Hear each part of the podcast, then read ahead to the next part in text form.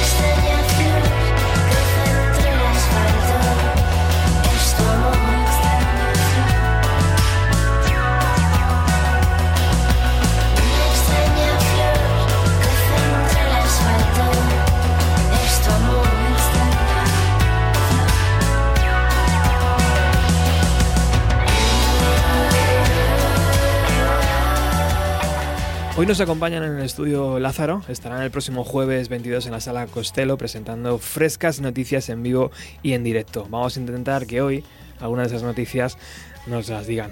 Hola Nieves, ¿qué tal? Hola Roberto, ¿qué tal? ¿Cómo estás? Encantado de que estés en los 90. Muchísimas gracias por traernos. Hola Iris. Hola Robert. ¿Cómo estás? Muy bien, muy a gustito. Juanma. Hola Roberto, ¿qué tal? Encantado de conocerte. Igualmente. Bueno, contarnos, ¿cuál es alguna de esas frescas y inquietantes noticias que vais a comentar el día 22 en la Sala Costello. Tenemos muchas ganas, por cierto. Ahí estaréis, ¿no? por supuesto. pues eh, nuestra gran noticia en realidad ya se puede desvelar porque salió hace un par de días, pero bueno, es que estamos lanzando una plataforma de crowdfunding eh, con un videoclip que acabamos de estrenar también, que, es la, que es el videoclip de una de las canciones que forman, como bien has pronunciado antes, The Reggaeton. y eh, se llama Rinos, la canción.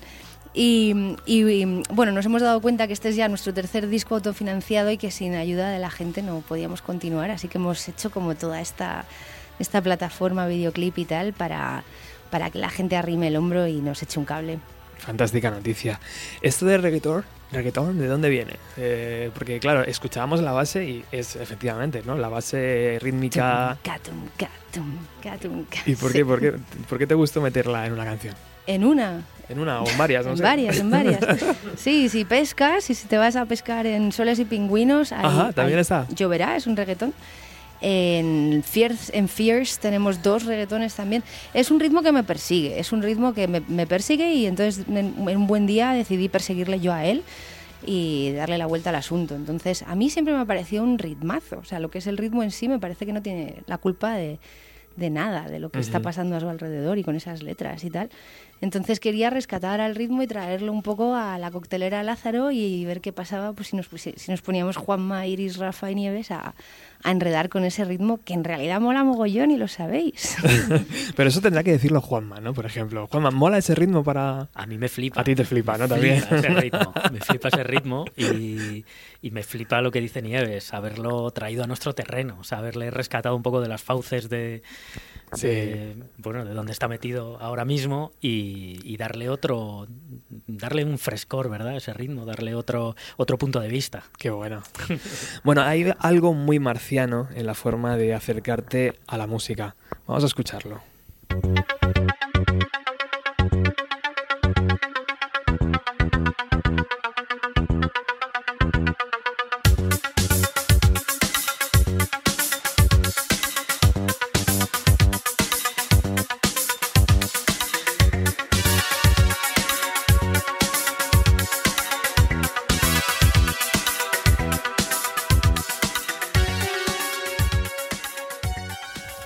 Marciano, tan marciano como esto, ¿no? Que, para muchos es inolvidable, pero para ti tiene un significado más, ¿no? sí, me has dejado de piedra.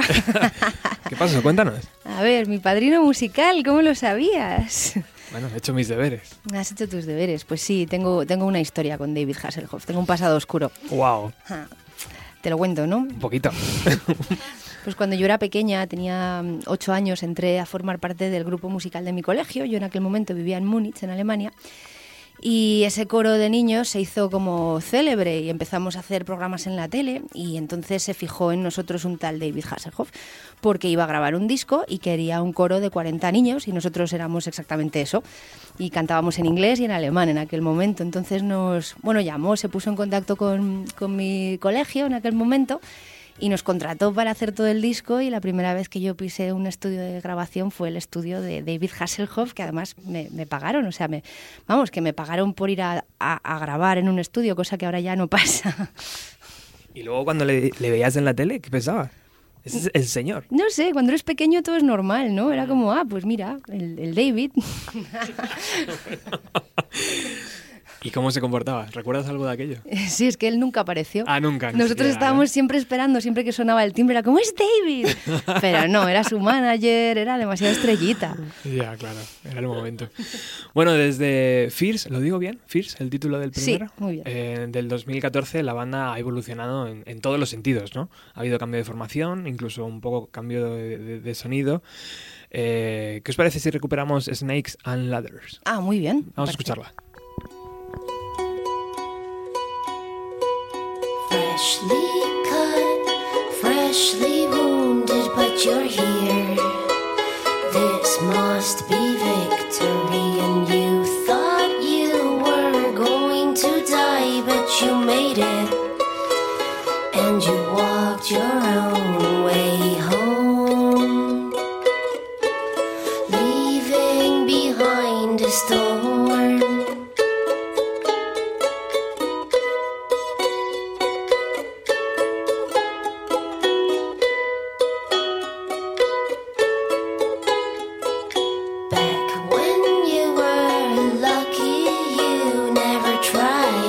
this hard to get there, and the ladder that you were climbing collapsed when you saw it was never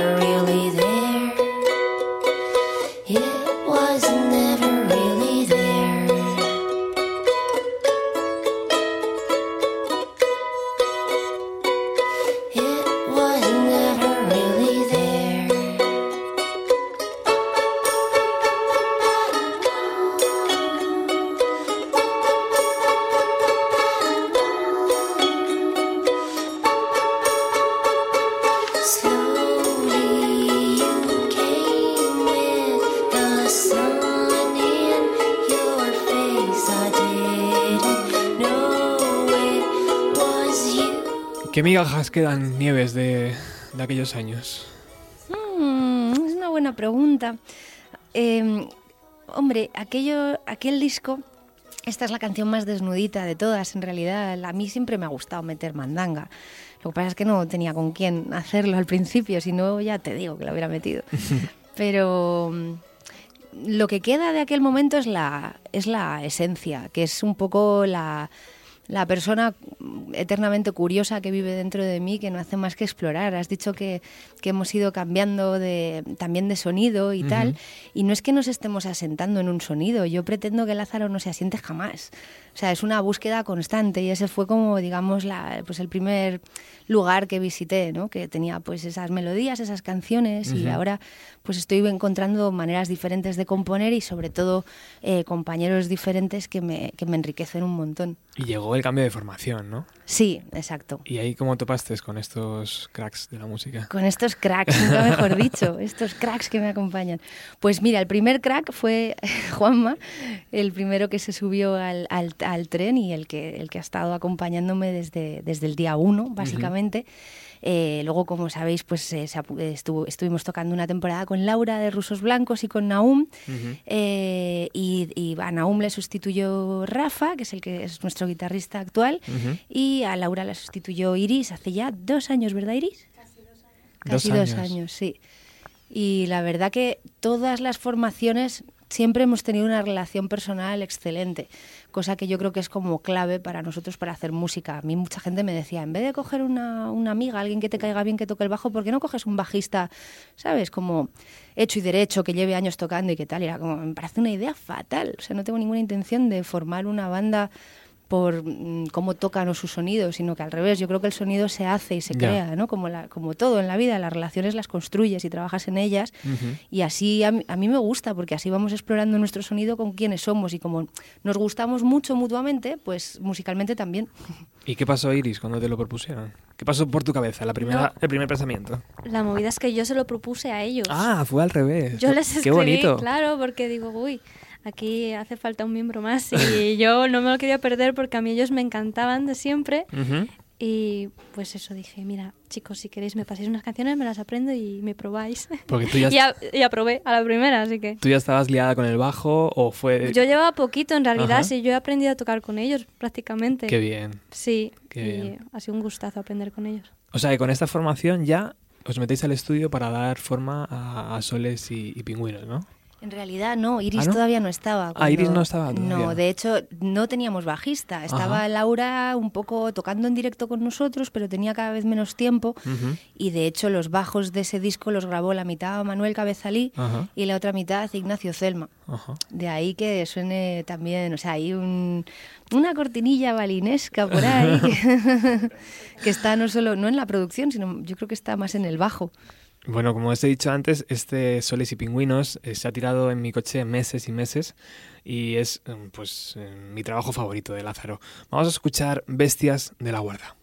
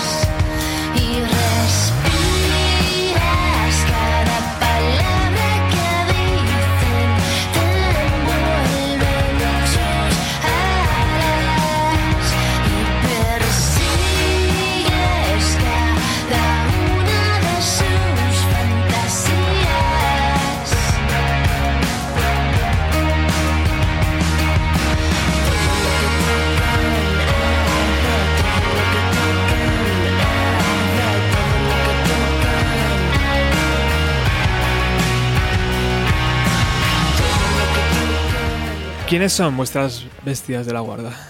Nuestras bestias de la guarda. Sí. Las de todos. Sí, por Pues ejemplo, las, las tuyas. Mm, oh, si yo te contase, Robert. Bueno, dime una, venga. va. Ya sabes cómo es la Eh, radio, esto mis siempre- bestias de la guarda. Es que en realidad mis bestias de la guarda. O sea, es que esta canción va exactamente sobre eso. Son las, son las cosas que llevas dentro de ti que parecen, que parecen malas, como Ajá. que te, que te sacan la ira, o te sacan celos, o te sacan sentimientos con los que no te quieres identificar, que en el fondo quieren protegerte. ¿Qué es lo que hace tu ego? Ajá, Es básicamente eso. Qué bueno. Bueno, con este disco, bueno, si queréis comentar vuestras bestias, ¿eh? ¿Estáis, Juanma? ¿Eh? Son las mismas. Son las mismas. Sí, ¿Sí? sí, me parece que mejor explicado imposible. Imposible, ¿verdad? que con este disco decía, eh, empezasteis a, a ya a dar a, a conocer la nueva formación, conocimos a Iris y, y empezasteis a dar conciertos maravillosos en lugares bellísimos. Y, y nos trae hasta 2017, ¿no? Hasta, hasta, esa, hasta esa salida de esas cuatro canciones que, que, por cierto, a mí la de la canica me tiene entusiasmado. ¿eh? Esa historia, ¿es, es verídica? Es verídica, sí, es, real? verídica. Sí, pero el caso es que no sé por qué me dio por buscar en internet y me he dado cuenta que no soy la única. que mucha gente casi muere a manos de una canica cuando tenían tres años. Malditas canicas. Malditas. Eh, y bueno, pues esto nos hace conectar de nuevo con, con el principio del programa, ¿no? Hablábamos de, de ese concierto del día 22 en la sala Costello y sobre todo esa campaña de crowdfunding, que, que es lo importante ahora destacar, donde, donde vamos a poder apo- apoyar a la banda y, que, y conseguir que ellos sigan haciendo este tipo de canciones. Eh, del día 22, ¿qué podemos decir?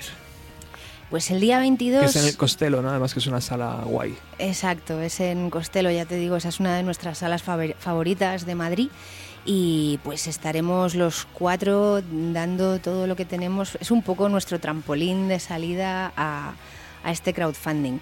Y bueno, alguna sorpresita habrá, pero no nos ha dado tiempo a pensarlo todavía, Bien, así bien. que me voy a hacer la interesante. Ahí está. y sobre el nuevo trabajo, ¿podemos comentar algo? Hombre, lo nuevo, Seguirá la hay- tónica- hay, una parte que está ya publicada y esa parte pues se llama reggaetón porque partía de, de un poco el, de- el destrozo activo del ritmo reggaetón y el pasarlo por nuestro filtro como te comentaba antes. Y ahora la idea es seguir haciendo un poco lo mismo, pero ya no con el reggaetón, sino con diferentes ritmos. Pero un poco esa cosa que tiene así descarada y bestia, como de pocos elementos pero muy contundentes y tal, eso va a seguir estando presente en todo el disco. Qué guay. Por cierto, antes de despedirnos, eh, ¿bandas míticas de los 90 que os mole? Ninguna, ¿no? ¿Qué dices? ¿Qué dices?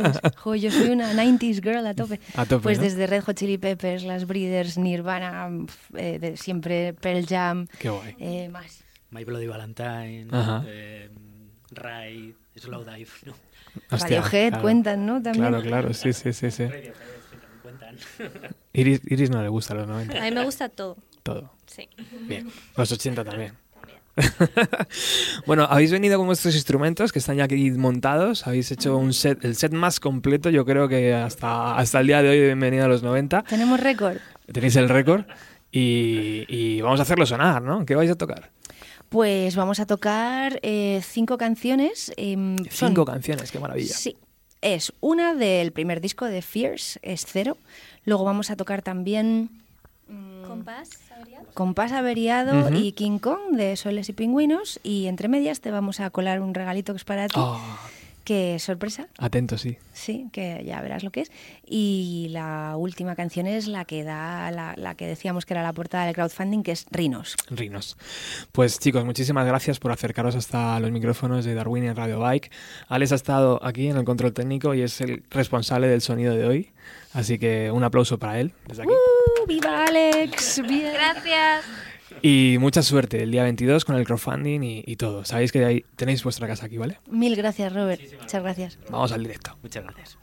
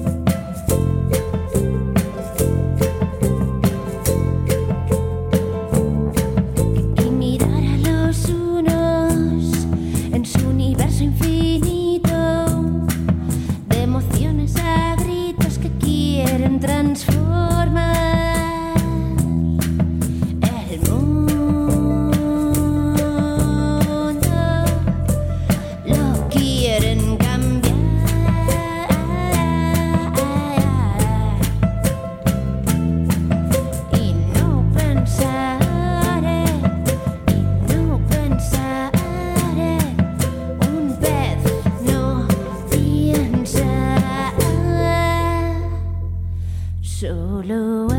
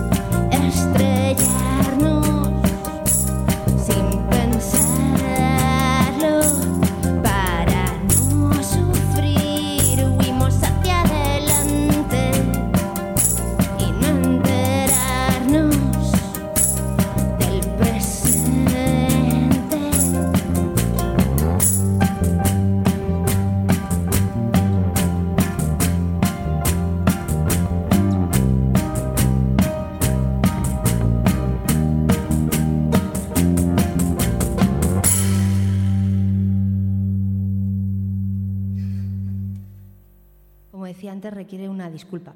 Que nadie se, se tome esta canción muy a pecho. Eh, en general, que nadie se tome ninguna canción muy a pecho nunca, pero esta más. Y, y esta va para ti, Roberto.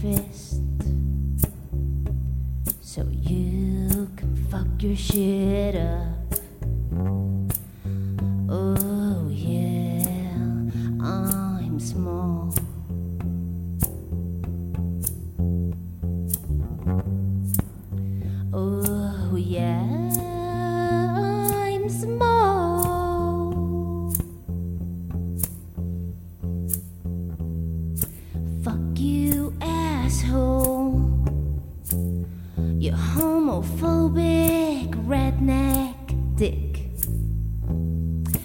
Big and tough and macho, you can kick my ass. So fucking what? So